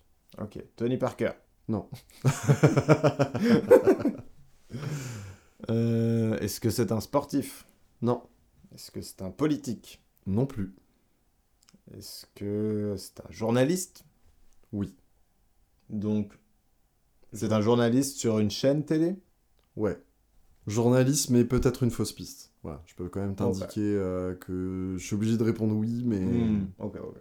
Journaliste, peu importe ce qu'il en fait, c'est pas non plus son activité principale. Pas vraiment. Il a une autre activité que tu pourrais dire, celle-là, elle est principale. Ah oui. Il est philosophe, Non. il joue aux jeux vidéo, Non, pas du tout, du tout. il est comique? Non. Mais c'est quelqu'un de très drôle. ok. Il est vivant, Oui. il fait encore son activité actuellement? Ah oui. Oui? Oui, oui, oui. la chanson, il en fait encore aussi, actuellement? Je crois pas. Non? Pas. Pas activement, en tout cas. Ok. Il est plus connu par Internet ou par la télé? Télé. quand tu dis journaliste, enfin la notion de journaliste, genre il a été animateur d'une émission et c'est tout? Ou juste ou vraiment il a fait des trucs de journalisme, enquête, euh, tout ça. Non, il a été journaliste, on va dire, en début de carrière. Ok. Mais c'est vrai que depuis qu'il est connu, c'est pas. C'est... Tu vas pas l'associer à du journalisme euh, particulièrement. Quoi. Mais animateur télé, Oui. c'est son activité principale? Ah oui Ah Animateur sur TF1 Oui. Ok. Nico Saliagas? Oui Ah bravo Bravo, bravo Nico Saliagas, incroyable Et oui, Benjamin Nico Saliagas, ce qui fait une transition parfaite. Et oui, parce qu'on va passer maintenant à la capsule Starac. C'est le grand soir. Bienvenue, soyez les bienvenus à Star Academy. Que va-t-il se passer? Donc vous le savez, on va suivre à chaque épisode les primes de la Star Academy. Donc le podcast sort toutes les deux semaines. Donc là, on va revenir sur le prime 4 et 5 de la Star Academy. Donc le prime 4, c'était un prime qui avait été fait euh, avec un système de duo. En fait, si vous voulez, pendant la semaine, euh, on avait demandé aux élèves de se mettre par groupe de deux et de passer les évaluations par groupe de deux. Donc là, du coup, il n'y avait pas trois nommés, mais il y avait bah, deux duos qui étaient nommés et qui, du coup, devaient se défendre en duo avec la chanson pour se défendre en duo et aussi un espèce de battle où l'un devait interpréter une chanson à voix et l'autre devait interpréter une chanson euh, up tempo, feel good, euh, put your hands up. Benjamin, qu'est-ce qui t'a marqué toi sur ce prime? Pas mal de choses, parce que du coup, moi, je regarde que les primes, donc j'étais pas trop au courant de ce qui se passait. Déjà, ce qui m'a fait rire, c'est qu'on parlait dans l'épisode précédent qu'ils avaient repris des choses de Colanta avec la fameuse immunité. C'était l'auto de Colanta parce que maintenant on est face au destin lié. Dans l'épisode précédent, je disais que Pierre n'était pas du tout mis en avant, alors que je trouvais qu'il avait une gueule et un talent qui étaient fait pour. Et finalement, bah, la prod m'a donné tort parce que euh, sur TikTok, le monsieur a explosé grâce à une de ses compositions qu'il a fait au piano dans le château. Donc ça m'a fait beaucoup rire, mais en soi, euh, j'en suis plutôt content parce que je trouve que Pierre est toujours à l'heure actuelle un des candidats les plus sérieux de l'émission. Alors, c'est vrai qu'en plus, c'est une mise en avant qui n'est pas que liée à ce qui se passe en dehors du château. Euh, il faut savoir que Pierre améliore énormément aussi son travail au sein euh, de la compétition. Donc de base, c'est pas un danseur, il est en train d'un peu de s'ouvrir et de s'améliorer vraiment en danse. J'ai l'impression qu'il a vraiment pris au sérieux la compétition et ce que ça pouvait lui apporter. Donc c'est une récompense à juste titre. Et puis après, c'est vrai que bon, bah, on a Pierre mis en avant et pour le coup, on sent que la compétition avance on va mettre les élèves un peu plus en danger, surtout euh, notamment bah, sur le, le, prime dont on parle. Euh, je parlais de la courbe de progression de Lenny. Au tout début de la saison, elle faisait clairement partie des élèves les plus faibles vocalement, et là elle a fait un duo avec Vita, et elle a complètement mangé Vita. Et en vrai, moi j'avoue que c'est ce que j'aime aussi dans la Star Academy, c'est de voir que bah, la motivation de certains élèves à s'en sortir, à s'améliorer, surpasse parfois un certain professionnalisme et une certaine habitude que peuvent avoir certaines bah, grandes stars. Oui, complètement. Et c'est vrai que sur cette prestation, ça s'est bien vu. D'autant plus que je trouve que sur ce Prime, Vita était très iconisée. Vraiment euh, mise en avant, mais de manière un peu euh, étrange, genre bah, justement en tant que marraine et elle était toujours sur un piédestal par rapport aux autres élèves. Et donc du coup, euh, bon, c'était un peu étrange. Moi, j'aime pas trop euh, cette façon de faire les choses. Après, c'est sûrement pas elle, hein, sûrement la prod qui a décidé ça comme ça en tant que marraine et tout. Donc voilà, elle prend quand même certaines libertés et tout. J'ai trouvé ça un peu marrant. Mais bon, voilà, j'espère que Vita, on la reverra à la finale et que pour l'instant, elle nous laisse un peu tranquille. du coup, on va aussi en profiter pour parler des nommés, pour parler un peu de la manière dont ils sont défendus. Parce que du coup, quand on regarde pas les quotidiennes, c'est peut-être surprenant de se dire, euh, de voir Clara et Julien nominés en duo. Mais j'explique du coup pour ceux qui regardent pas les quotidiennes, ce qui s'est passé, c'est que euh, Clara et Julien, du coup, se sont mis en duo. Donc, du coup, les deux plus grosses voix euh, se sont mis en duo ensemble. Il n'y avait pas forcément une alchimie qui se dégageait de, ce duo-là. Alors que tous les autres se sont mis vraiment par affinité. Et au final, c'est ce qui est ressorti des duos qui ont été faits lors des évaluations.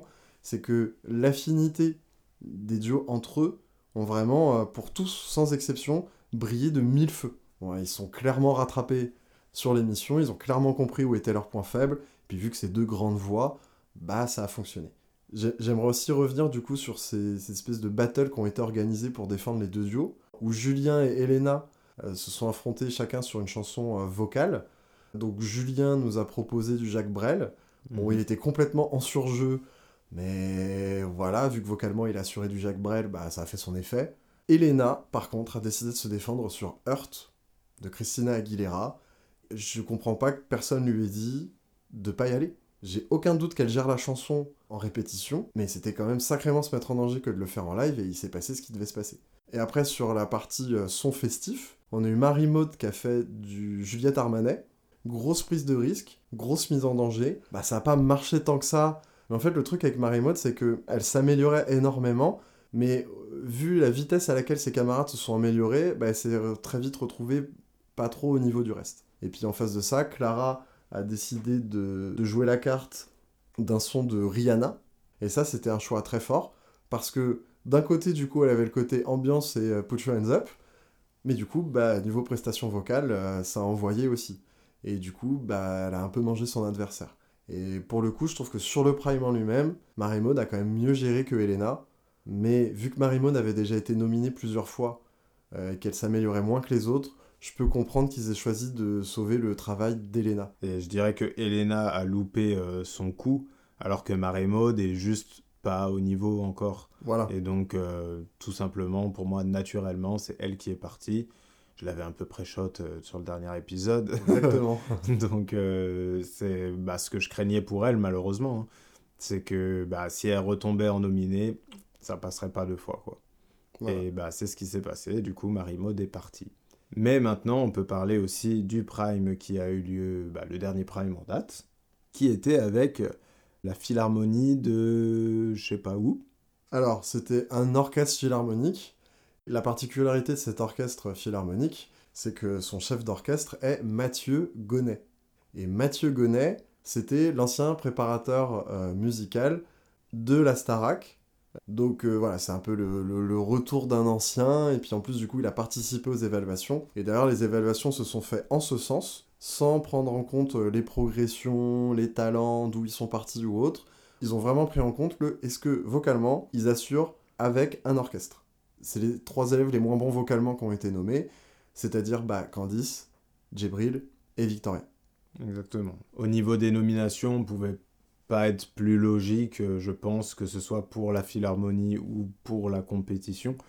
C'était pour moi logique euh, que ces trois-là euh, soient nominés à un moment donné. C'est une nouveauté pour Candice. Mais bon, Candice, ça fait un moment que c'est quand même fragile. Et euh, même s'il y a une progression voilà, euh, dans sa façon de se mouvoir, de se présenter sur scène, etc., malheureusement, la voix stagne beaucoup et les fausses notes euh, viennent en grand nombre, malheureusement pour elle, euh, lors des prestations, sur le prime en tout cas. Et du coup, après, c'est une place que connaissent très bien Djibril et Victorien, qui ont déjà, eux, été nominés de leur côté, et donc, euh, bah, qui sont vocalement aussi parmi les plus faibles. Donc du coup, bah, voilà, c'est Victoria qui a été éliminé, et bah, c'est assez logique. Parce qu'au final, oui, il partait de plus bas tous les autres candidats, mais il y a d'autres candidats qui partaient de quasi aussi bas que lui, comme euh, Margot par exemple. Et quand on voit la courbe de progression qu'elle a eue, bah, c'est normal que si ça s'améliore pas, bah, ce soit lui qui parte. Et pour le coup, Djibril a pas non plus trop géré sa prestation, bien que pour moi c'était quand même la meilleure des trois.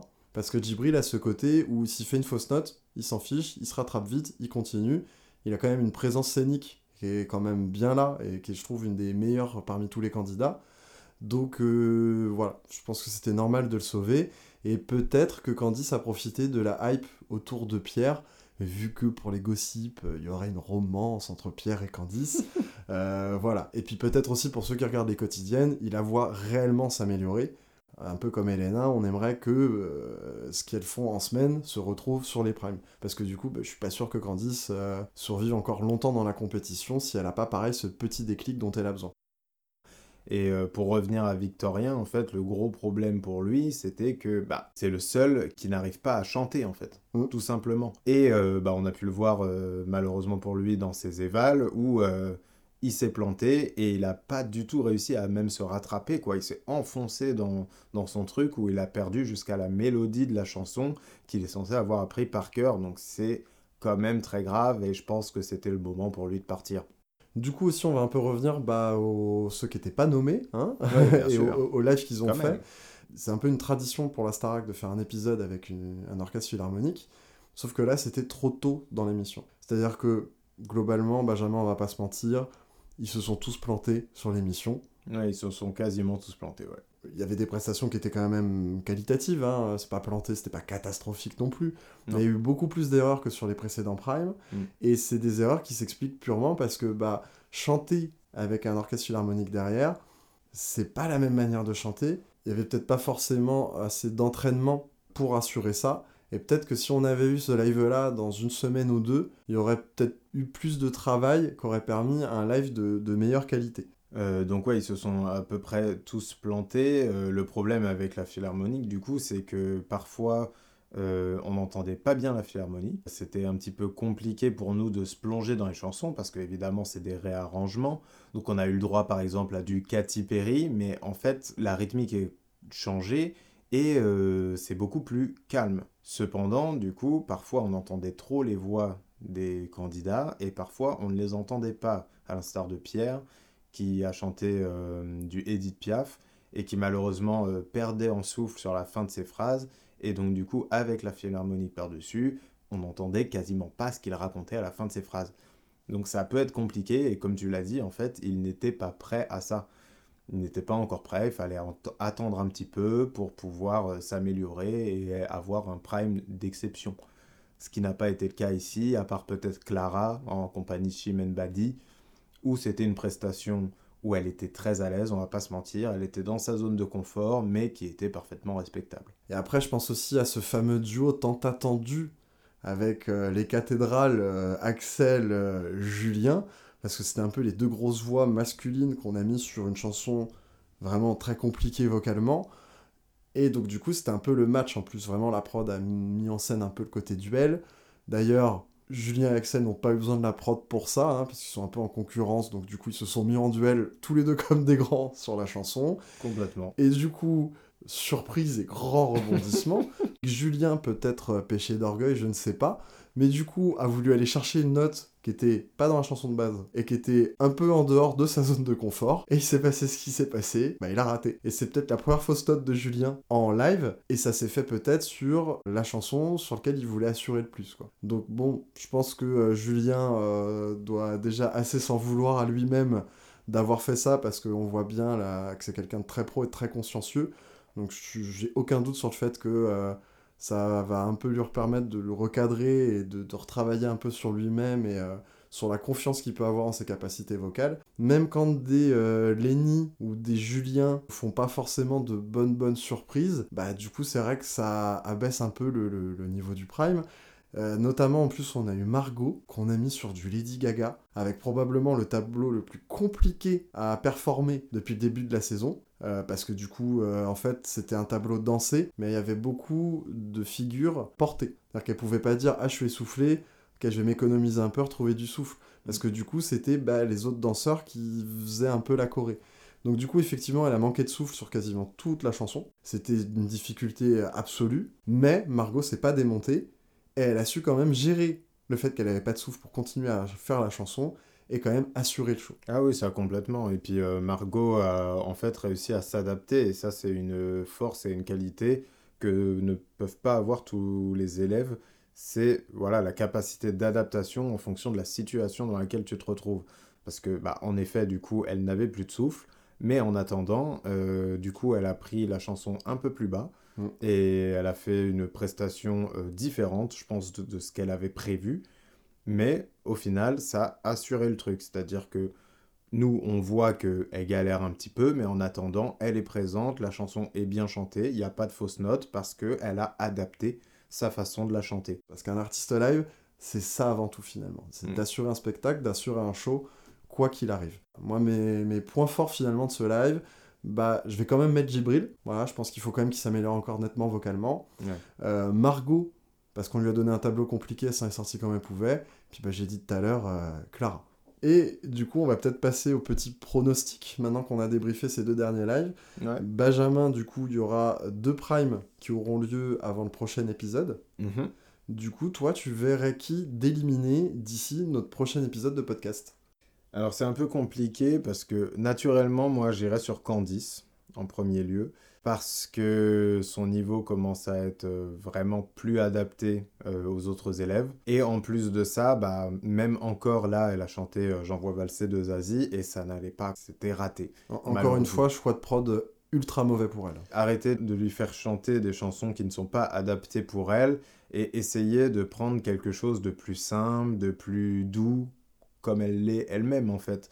Un truc plus adapté, je pense, à sa voix et surtout à sa personnalité. À quel point le public peut la sauver au fur et à mesure des semaines, je n'en sais rien. Mais en tout cas, euh, en termes de prestations, pour moi, ce serait elle la prochaine à partir. Et à mon avis, accompagnée de Djibril, à l'heure actuelle, en tout cas, de ce qu'on a. Parce que je pense que c'est le deuxième qui n'est pas encore au niveau et qui malheureusement ne s'améliore pas assez drastiquement pour euh, rattraper ses petits camarades. Après, moi, je mettrais aussi peut-être Elena Mm. là-dedans. Parce que euh, Elena, en fait, bah, on sait pas. On sait pas. Est-ce qu'elle est capable vocalement de s'aligner sur euh, des Clara ou des Pierre? Oui. Mais est-ce qu'elle y arrive? Bah, pas encore. Et notamment lors des primes. Donc, si elle n'arrive pas à briser ce cocon-là, je, je pense qu'elle est quand même sacrément en danger. Euh, surtout quand on voit des Lenny et des Margot qui s'améliorent de fou, qui sont quand même bien sécures. Axel, qui peut peut-être se mettre en danger et être nommé, mais bon, soyons honnêtes, je pense pas qu'il va y aller jusqu'à être éliminé. Euh, Julien aussi, qui peut peut-être par péché d'orgueil euh, finir par être nominé un peu trop de fois, mais pareil, pas tout de suite non plus. Et du coup, je pense que là, on est à peu près au milieu de la saison. C'est peut-être le moment de faire des vrais pronostics, Benjamin. Qui tu verrais pour les quatre finalistes de la saison? Bah moi, euh, alors je vais plutôt dire ce que j'aimerais. Bah, Il y aurait Margot qui est ma petite favorite depuis le début. Clara parce que je pense que sa voix... euh, Voilà, j'ai pas d'affinité particulière avec elle, mais par contre sa voix est clairement la meilleure de toutes. Donc au bout d'un moment, bah, euh, le travail paye. Pierre, parce que entre ce qu'il avait de base et son amélioration, je pense qu'il peut, limite, c'est lui qui peut devenir l'artiste le plus intéressant à la sortie de l'école. Et en dernier, euh, bah moi j'aimerais Lenny pour assurer le show parce qu'elle nous a montré quand même que c'était une showgirl. Et pour moi, on a toujours besoin d'une showgirl. Ben, je suis plutôt d'accord avec toi en soi. Il y a peut-être des choix plus évidents, mais qui pourraient avoir des, des- des erreurs de, de parcours. Notamment bah, Julien Axel. Euh, Il y a quand même moyen que ça se plante à un moment ou à un autre. Euh, donc, bah, écoutez, on va voir du coup si on a raison. Les pronostics pour la finale sont faits. On en reparlera bah, quand on débriefera la saison euh, complètement. On vous donne rendez-vous dans deux semaines pour notre podcast pour débriefer le reste de la saison.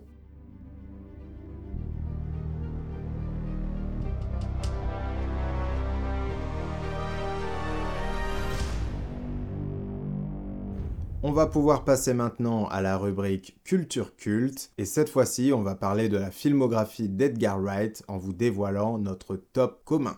Absolument, Benjamin. Du coup, on va commencer par ce que l'on considère comme le moins bon Edgar Wright. Alors déjà, sachez qu'il n'y a aucun film d'Edgar Wright qu'on n'aime pas. On les trouve tous très très bons. Et je précise d'autant plus ça que pour nous, bah, le Edgar Wright le moins bon, c'est Benjamin. Shaun of the Dead. Et oui, voilà. Donc c'est dire à quel point on aime le bonhomme. Parce que bah, pour nous, son film le plus culte, qui est d'ailleurs aussi son premier long métrage, Mm. est pour nous son plus faible. Son plus faible, mais c'est surtout qu'il a juste fait que mieux ensuite. Oui, voilà, c'est totalement ça. Edgar Wright arrive toujours à améliorer un élément à chaque film. Du coup, ce qui fait que quand on cumule sur euh, bah, l'intégralité de sa filmographie, bah, Shaun of the Dead s'avère être pour nous bah, le moins solide, malgré toutes les qualités qu'il avait déjà dès son premier film, ce qui est assez impressionnant. Oui, parce que en attendant, ça reste un film très très drôle. Euh, donc pour resituer le film, hein, on est sur un pastiche et non une parodie. hein, Il y a une légère différence. Je précise, la parodie, on se moque des codes d'une œuvre. Le pastiche, on lui rend hommage et on réutilise ses codes. Donc dans Shaun of the Dead, on est sur un pastiche pur et simple du film de zombies. C'est-à-dire qu'on sent qu'Edgar Wright adore les films de zombies, donc du coup il va s'amuser avec ses codes pour y apporter quelque chose notamment de la comédie. Après, il y a quand même une partie ventre mou du film, je trouve, quand euh, sur les trois quarts il se retrouve enfermé dans le pub. Euh, là, je trouve que ça fonctionne un peu moins bien. Mais on lui pardonne et ça n'empêche pas tout plaisir que je peux avoir à regarder Shaun of the Dead.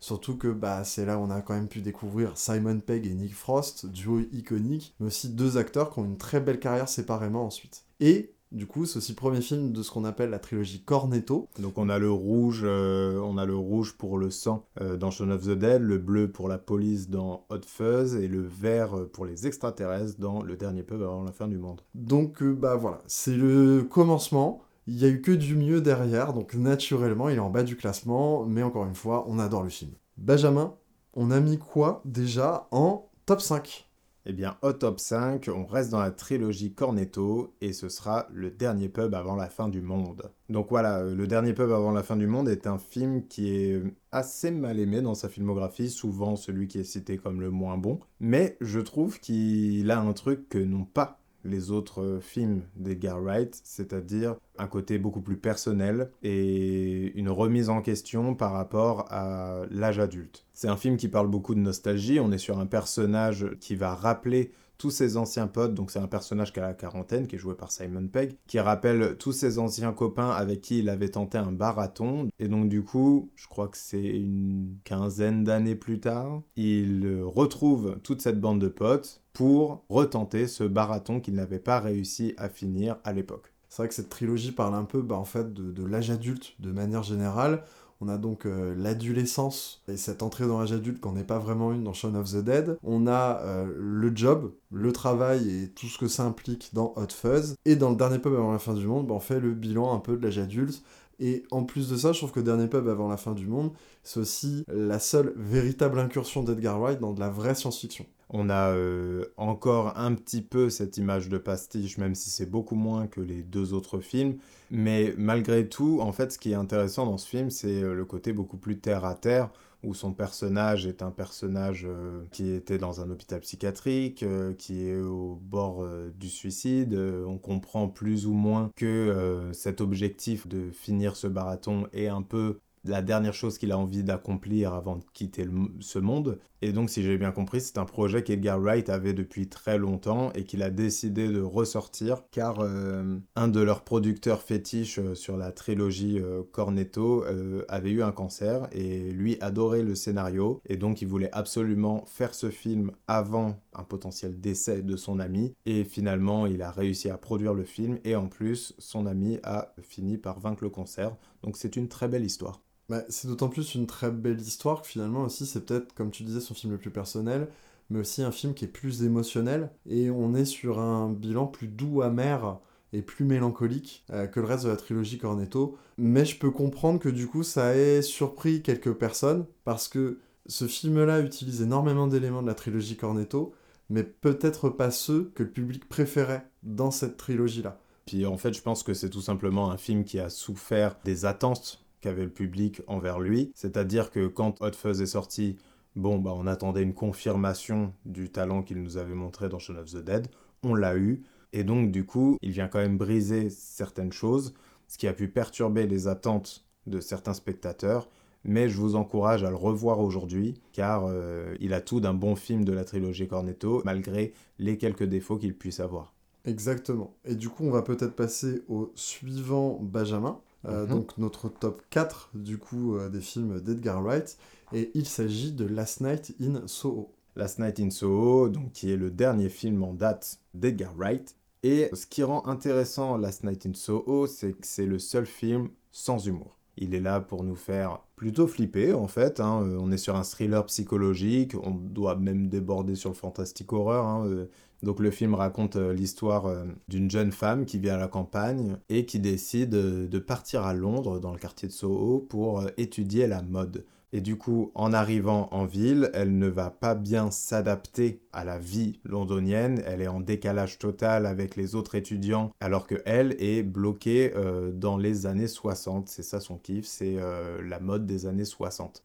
Et pas que la mode, hein, d'ailleurs, c'est toute la nostalgie qu'on peut avoir des années 60. Et du coup, le film parle un peu de ça aussi, où aujourd'hui on fantasme plein d'époques qu'on n'a pas connues, ou alors on a tendance à en retenir que des bonnes choses, alors qu'une époque est ce qu'elle est euh, toujours, c'est-à-dire qu'il bah, y a du bon et du mauvais. Bah, si on vit cette époque et qu'on était vraiment projeté dans cette époque, ce qui arrive à l'actrice principale, bah on est souvent déçu et on déchante. Donc peut-être que vis-à-vis d'Edgar Wright, il y a quelque chose d'un peu méta, parce que c'est un réalisateur duquel on attend beaucoup, et ça lui permet aussi de parler de la manière dont lui-même gère euh, l'attente de ses spectateurs et des déceptions qu'il peut avoir vis-à-vis de ses films, mais ça parle aussi à la pop culture en général, euh, de, de, cette déception qu'on peut avoir quand on se rend compte de ce qu'était réellement l'époque dont on se croit nostalgique. Exactement, et puis je pense, euh, par ce biais-là, il en profite aussi pour exorciser sa propre nostalgie, parce que là où il aurait pu prendre la facilité qui est la nostalgie des années 80, et bah en fait lui prend les années 60, une décennie que lui-même aime beaucoup et on le ressent dans ses films précédents, euh, notamment surtout par la musique. Lui-même a pu parfois plonger euh, dans sa propre nostalgie et il fait ce film aussi pour se détacher de ça, je pense, et pour euh, montrer aux autres en même temps qu'à lui-même qu'une nostalgie trop forte ou mal placée n'amène pas forcément de choses bonnes. Exactement, puis tu disais tout à l'heure que c'était un film qui avait pas de gag, hein, que c'était un film qui était pas drôle et volontairement pas drôle, et bizarrement, moi ça m'a pas choqué, parce que euh, Edgar Wright maintient quand même un certain rythme et euh, particulièrement il maintient aussi un certain contact émotionnel avec son spectateur parce que justement on suit bah, un personnage principal qui a elle-même des émotions qui se mélangent et euh, du coup le casting en plus donc Anna Taylor-Joy dans le rôle principal mais ah aussi Matt Smith dans un rôle secondaire un peu ambigu et en fait, c'est un duo qui fonctionne très bien parce que c'est des acteurs très charismatiques. Et en plus, je trouve que le choix de ces deux acteurs-là est très intelligent parce que ce sont tous les deux des acteurs qui ont une manière de jouer qui est très moderne, mais c'est aussi quelqu'un qui incarne quelque chose de plus vieux qu'il n'y paraît. C'est-à-dire qu'Anna Taylor-Joy, on l'a vu par exemple dans le jeu de la dame, quand on lui fait jouer des rôles un peu plus historiques ou qu'on la projette dans d'autres époques, elle est très vite très crédible. Et Matt Smith, qui joue aussi dans Doctor Who, a aussi ce talent-là d'avoir un corps de jeune et de jouer comme un vieux, entre guillemets. Et aussi, il arrive très bien à retranscrire une certaine ambiguïté de jeu, parce qu'on ne sait pas trop... Euh, les intentions du personnage, on ne sait pas trop s'il est gentil, méchant avec ou non l'héroïne. Du coup, c'est un choix de casting pour porter son film qui est hyper intelligent, parce que le choix même porte le propos qu'il veut y mettre.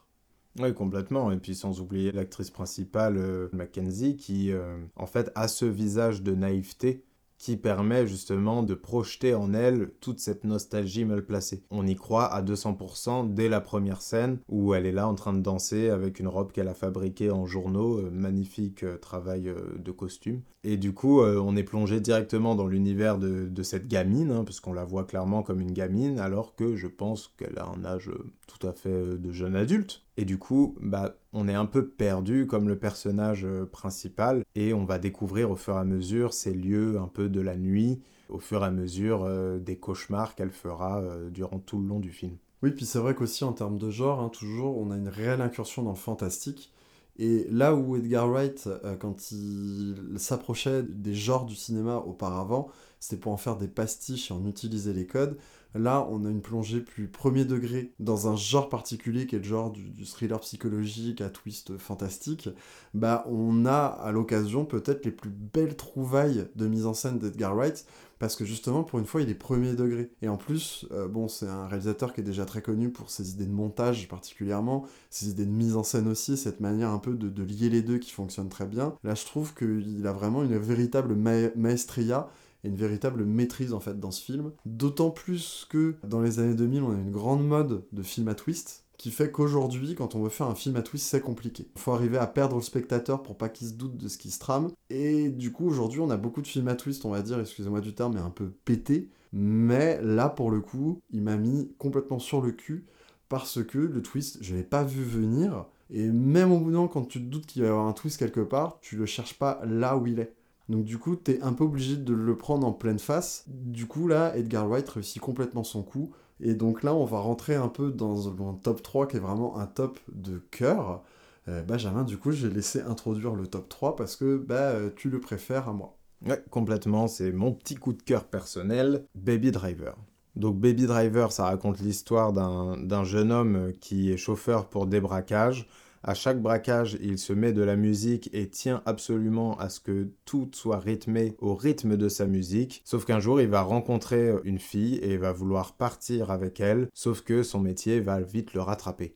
Et justement, c'est sur ces scènes de braquage que le film trouve toute sa force, parce que effectivement, vu que le personnage met ses écouteurs la musique bah, diégétique du film devient euh, aussi d'une certaine manière extra-diégétique parce que le montage va être complètement fait autour de la musique et Edgar Wright arrive à faire un montage qu'on dit du coup clipesque, et c'est quelque chose qui est rarement fait au cinéma, parce que c'est assez vivement critiqué. On a des grands réalisateurs britanniques comme Danny Boyle par exemple qui sait très bien faire, mais on a aussi Edgar Wright. Et du coup, ça rend des films très forts où Edgar Wright peut se laisser aller à toute sa créativité. Et ça sert en plus le propos du film parce que c'est des braqueurs. Et du coup, bah, les braqueurs non plus n'ont plus de limites. Euh, c'est, je trouve, des scènes très très fortes. Après, moi, c'est là où je l'aime peut-être un peu moins que toi, du coup, Benjamin. C'est je trouve que le film devient plus faible en dehors de ces scènes de braquage. Les scènes un peu de discussion entre les braqueurs, je les trouve un peu plus faibles. Bien que on est sur les personnages secondaires les plus réussis de la filmo d'Edgar Wright sans hésiter. Et du coup, c'est plus faible aussi parce que Edgar Wright euh, laisse se reposer sa réalisation pour faire confiance à ses personnages, à ses acteurs. Et donc, du coup, ça fonctionne très bien quand même. Et euh, si tu as d'autres choses à dire, je te, laisse les dire parce que bah, c'est quand même un film euh, que tu adores. Non, bah déjà, en fait, euh, moi je l'aime beaucoup aussi, le film, parce qu'il vient aussi me chercher personnellement. C'est-à-dire que du coup, on a la virtuosité de la mise en scène d'Edgar Wright, bon, qui est présente tout le temps, mais qui est là quand même assez majestueuse. Ensuite, on a le côté romance et teen movie que moi j'adore, voilà, c'est un peu mon petit péché mignon. Et je trouve que ça marche très bien dans la dynamique du film avec le parallèle des scènes d'action, où du coup l'action vient se reposer pendant les scènes un peu plus romantique, on va dire.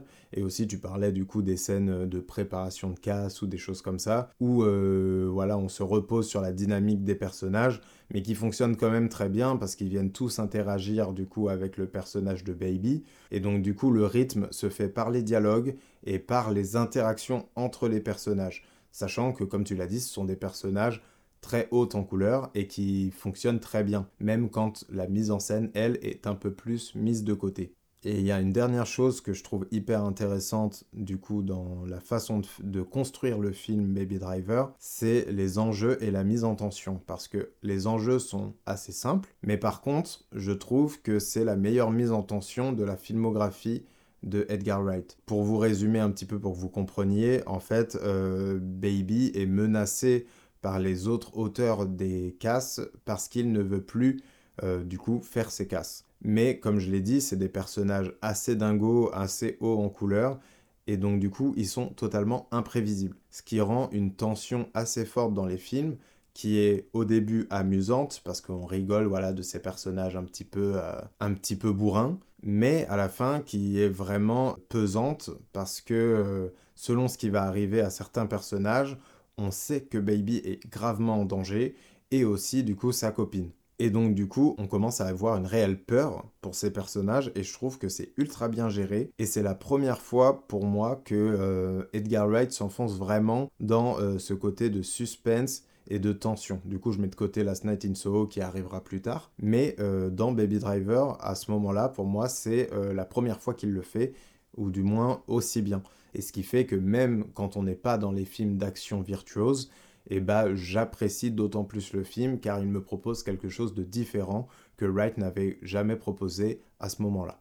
Mais malgré tous ces points positifs, il n'est que troisième du classement et donc maintenant on peut passer à la place numéro 2, Maxime. Et oui, parce que là on passe du coup bah, à mon film de cœur euh, d'Edgar Wright qui est Hot Fuzz. Donc le deuxième épisode de la trilogie Cornetto. Donc là on suit l'histoire d'un flic de Londres qui est tout d'un coup muté dans euh, le village le plus paumé d'Angleterre. Donc du coup, bien évidemment, il y va à reculons, mais il va découvrir que dans ce village, il se passe des choses un peu étranges. Mais euh, on disait tout à l'heure du coup qu'Edgar Wright pastichait des genres. Là, on est dans un pastiche de film d'action. Et en plus, le décalage est d'autant plus intéressant qu'on est sur un film d'action bien bourrin avec des fusillades, des explosions et des bastons dans un village de campagne en Angleterre. Et je trouve que l'humour fonctionne très très bien. Moi, c'est un de mes films de chevet. Et pourtant, le genre qu'il pastiche, bah, c'est pas un genre que j'aime particulièrement. Vous l'avez peut-être compris, hein, du coup, dans cet épisode-là, mais moi, j'aime bien les actionneurs, mais j'aime bien les actionneurs où ça se tatane au pied-point, on va dire. Dès qu'il y a un peu trop d'explosions et de fusillades, j'ai un peu plus de mal avec ce format d'action. Mais bizarrement, ça fonctionne très très bien sur moi avec Hot Fuzz notamment parce que je trouve que bah, c'est le Edgar Wright le plus drôle, en tout cas celui qui correspond le plus à mon humour.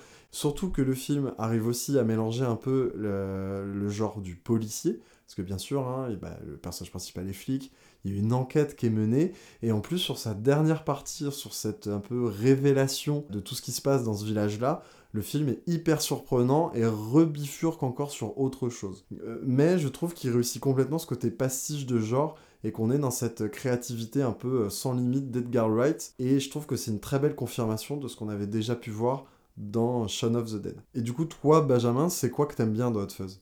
Bah, tu parlais euh, du pastiche, voilà, de l'actionneur, etc. Mais moi, il y a aussi le pastiche du film policier notamment avec euh, le gimmick de Edgar Wright, qui est un montage un petit peu épileptique. Cette fois-ci, il va l'utiliser pour faire référence à des œuvres comme Les Experts, la série. Euh, si vous vous rappelez du générique, on a vraiment plein d'images avec des espèces de flashs blancs comme ça, et qu'il réutilise quand il doit faire des scènes, justement, bah, je crois que c'est quand il prépare le dernier gros assaut euh, pour venir euh, liquider euh, le village entier. Et même sur des flashbacks d'enquête, quand il se rappelle d'éléments et tout, hein, c'est utilisé même de la même manière que dans les experts. Exactement. Et oui, je trouve que le gag finalement ultime, c'est la raison de pourquoi tous ces personnages font ce qu'ils font c'est que euh, ils veulent juste rester euh, la petite ville où il y a le moins de, euh, de criminalité du pays.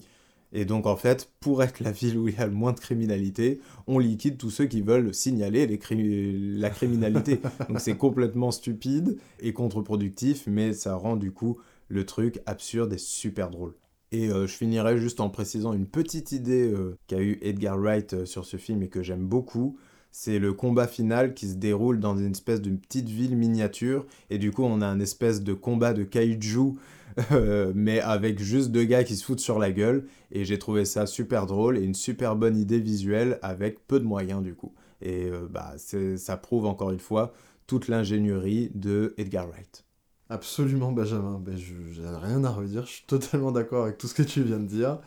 Maintenant, on va passer du coup bah, au top 1 c'est celui qui nous réunit en quelque sorte. C'est un film d'ailleurs qui à l'époque n'est pas sorti en salle en France, et quand on, rendu, on s'est rendu compte qu'on aurait un direct tout DVD, bah on était bien bien deg. Donc je rêve encore de pouvoir découvrir ce film en salle, et ce film, bah finalement vous en a déjà parlé, Benjamin, il s'agit de... Eh bien c'est Scott Pilgrim, Maxime. et bon, on va pas... Euh, tergiverser 150 euh, ans sur Scott Pilgrim parce qu'évidemment on vous en a déjà un petit peu parlé dans euh, le dossier du jour. Mais du coup, euh, si on veut se recentrer sur le film, donc du coup cette fois-ci c'est bien Scott Pilgrim qui doit combattre les ex maléfiques de Ramona Flowers.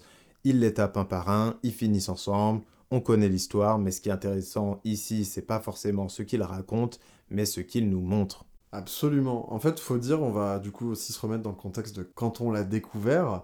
Euh, c'est-à-dire qu'à l'époque, bon, il y avait déjà des films de comics hein, qui arrivaient euh, beaucoup sur grand écran, mais lui s'inscrivait dans ces films de comics qu'en essayait de reprendre l'esthétique. Et en plus, comme on disait aussi tout à l'heure, il reprenait l'esthétique jeu vidéo et mélangeait un peu euh, toutes ces esthétiques-là purement geek, voire disons-le nerd. Et nous, bah, ça nous avait complètement kiffé à l'époque et on fait des références à la culture geek de manière toujours assez maligne. Dans, la BO, il y a carrément une musique de Zelda, et il y a plein de petites références qui sont des vraies références. On est sur un vrai fan de la culture geek qui y rend hommage, et qui en plus adapte une BD bah, qui parle de la culture geek. Et effectivement, c'est la manière dont il met en scène les choses, son montage et tout ce qu'il ajoute. Par exemple, bah, quand les personnages se battent, il y a des, onomatopées comme dans les BD. On a carrément des scènes de combat qui reprennent bah, des vraies mises en scène de jeux vidéo d'arcade. On est complètement, dans un, encore une fois, dans un délire visuel sans limite d'Edgar Wright. Sûrement son plus singulier par rapport au reste de sa filmographie. Et effectivement, le film a plus d'intérêt pour ce qu'il montre que pour ce qu'il raconte, même si euh, le discours du film reste quand même très intéressant. C'est un film qui parle réellement de toxicité, hein, c'est-à-dire que tous les personnages sont toxiques, et c'est ce qui est réellement mis en avant dans l'œuvre, et c'est aussi là où je trouve le film très très fort, c'est que finalement, il arrive un peu à élever euh, la culture geek, là où à l'époque, elle n'était pas aussi euh, reconnue dans la pop culture qu'elle ne l'est aujourd'hui, et de pouvoir dire, bah, on peut faire des films de gros geeks avec des références à des comics et des jeux vidéo et autres, et parler de choses intéressantes, et d'avoir un vrai discours. Et c'est là où je trouve que le film se, démarque un peu de par ses, thématiques et ce qu'il arrive à en dire. complètement. Euh, moi, il y a un autre truc que j'adore dans le film aussi, c'est son casting. On en a un peu parlé tout à l'heure, mais on est sur un casting 4 étoiles. D'ailleurs, ce qui est marrant, c'est qu'à l'époque, ça l'était pas forcément, mais depuis, tu refais le même casting et ils l'ont refait. ça doit coûter un petit billet quand même. Bah oui, parce que Chris Evans, c'était pas un acteur très reconnu. Non, moi c'est avec ce film. Mal, plutôt mal aimé. Hein. Mal aimé, moi c'est avec ce film que j'ai découvert qu'il pouvait jouer bien. Brie Larson, ouais, bah euh, qui est aujourd'hui euh, très connu, mais qui à l'époque, bah déjà moi, euh, c'était pas un choix de casting quoi pour moi. Anna Kendrick aussi, qui était plus connue dans le monde de la télé à l'époque. Bon voilà, on a aussi Aubrey Plaza, qui a eu sa carrière qui a décollé quelques années plus tard. bah, bon, Michael Cera finalement était déjà connu.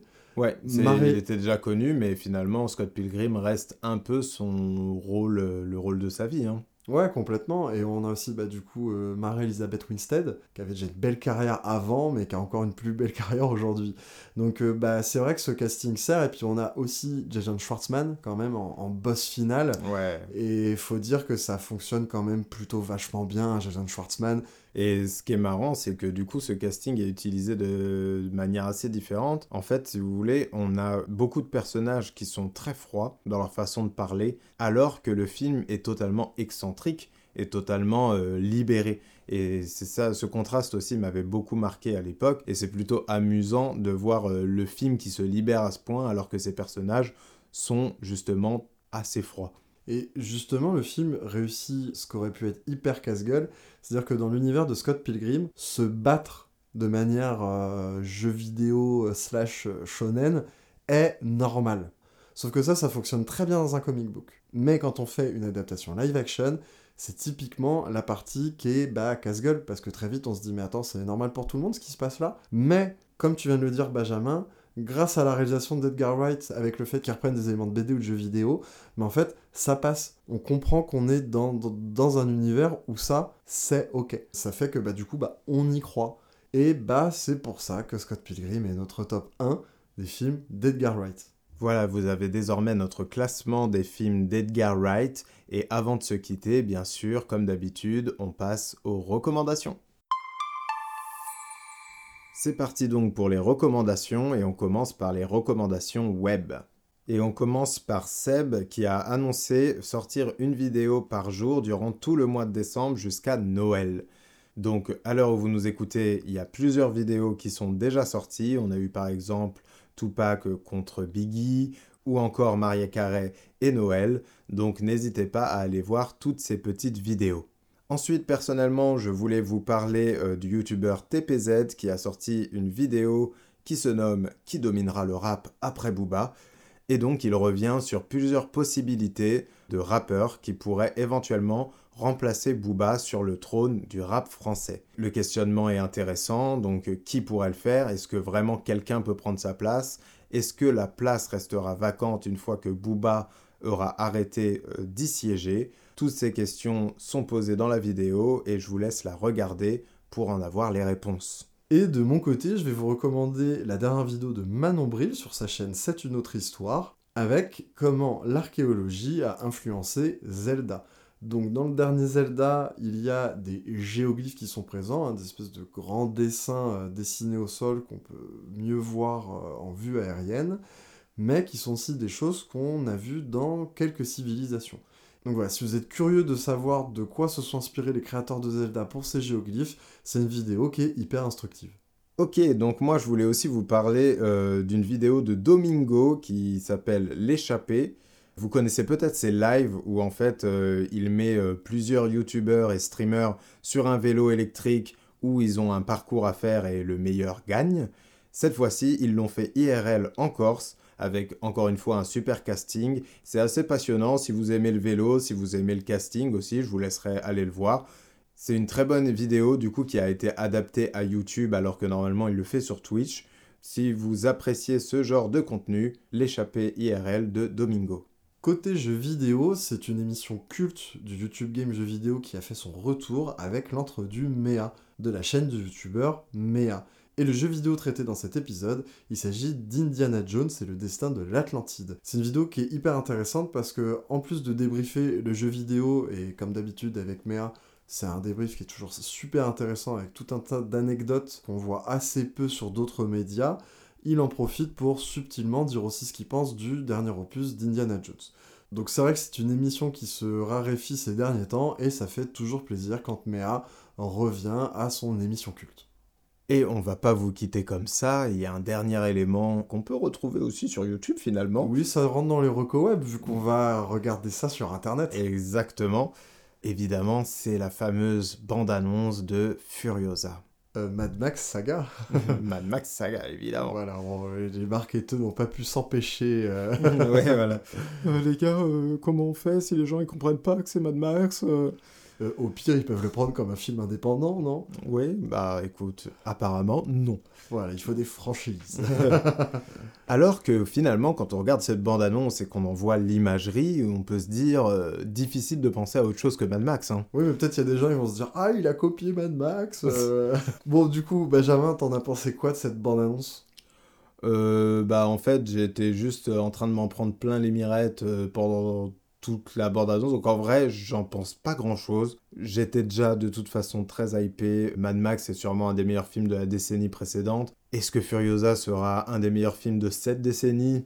Ça a l'air bien parti, j'ai envie de dire. Voilà, donc j'ai été surtout impressionné par les images. Voilà, c'était la plupart c'est des tableaux, quoi. C'est magnifique. Et donc bah on attend juste le film. Maintenant, euh, ça va arriver bientôt, c'est cet été. Donc euh, en vrai, je suis juste en attente. Je crois que j'ai rien retenu des images que j'ai vues à part que euh, j'ai trop kiffé. Ouais, voilà, et puis on va peut-être noter aussi euh, Chris Hemsworth. Oui, euh, ça, qui est qui est complètement grimé. Bon, on le reconnaît quand même, hein, mais je crois qu'il a un faux nez, et puis il a la peau un peu plus mate et tout. Enfin bref, on, le reconnaît, mais pas trop, donc ça surprend. Après, bon, bah, c'est un trailer, donc bien évidemment, les effets spéciaux sont pas tout à fait terminés. J'espère, et je suis pas trop inquiet, qu'ils vont s'améliorer lors de la sortie du film. Mais effectivement, avec le peu de plans qu'on a dans ce trailer, bah, ça donne fortement envie. Donc écoutez, si vous voulez pas vous spoiler, bah regardez pas. Mais si vous êtes quand même curieux de savoir ce qui nous attend cet été, allez-y parce que bah, c'est quand même rassurant de se dire qu'un film comme ça va sortir. Et du coup, Furiosa, qui était interprété dans Mad Max Fury Road par Charlie Theron, est ici interprété par Anna Taylor-Joy, dont on vous parlait dans Last Night in Soho. Et maintenant, Benjamin, il est peut-être temps de passer au recours qu'on a euh, pour les spectateurs.